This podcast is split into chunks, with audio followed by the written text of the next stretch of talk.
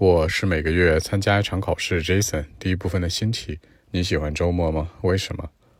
Do you like weekend and why? Well, actually, the weekend can be very important in my life. Sometimes I have to sit in the office on Saturday or Sunday. I have, uh, you know, just one day off, or sometimes maybe two days. But for me, I think that uh, the weekend is very important because uh, I can do lots of things. You know, I'll feel like uh, totally relaxed. I mean, I'll be like full of energy if I have good time on weekend. That's really important. For example, just go to the coffee shop, spend some time with my friends, or just you know sit in somewhere, maybe uh, doing nothing, just spoil myself. You know. So I think uh, I love it. I love to spend some time on weekend. So that's it. 那周末的话，其实非常非常的重要。重要，你可以说 important，你可以说 vital，你还可以说呢，它是非常 special。就是说，你想表达重要呢，不见得是重要 important 这个词，可以有很多。比如说高逼格一点啊，It has been an important part of my life。 说生命生活里面的一个重要的一部分，是吧？用完成时去表达，用时态可以去表达重要性嘛？还有呢，你可以尝试去说，他是我生活当中很重要的一个人，或者很重要的一个事儿。你可以说 I love someone, I like someone，也可以表达一种重要性。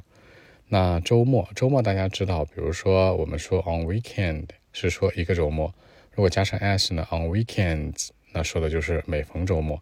比如说 on Sunday 一个周日，on Sunday 是每个周日。所以说，经常周日偶尔会加班或怎么样。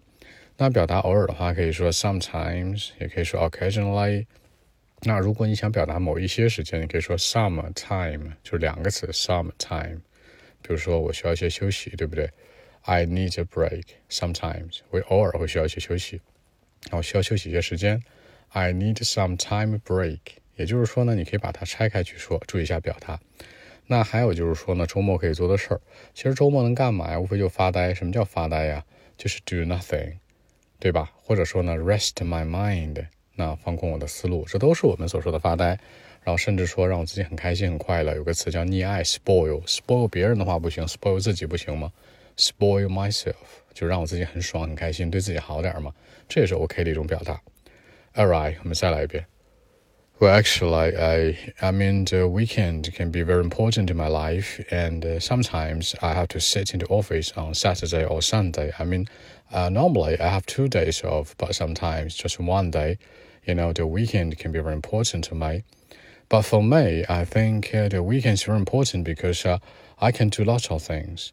You know, sometimes just uh, feel totally relaxed on weekend. I mean, maybe doing nothing I'll be like full of energy if I have a good time on weekend. For example, like go to the coffee shop, just spend some time with my friends, or just as I've mentioned above, doing nothing, you know, uh, sitting somewhere. I mean, it's really important to me, just spoil myself. So that's it.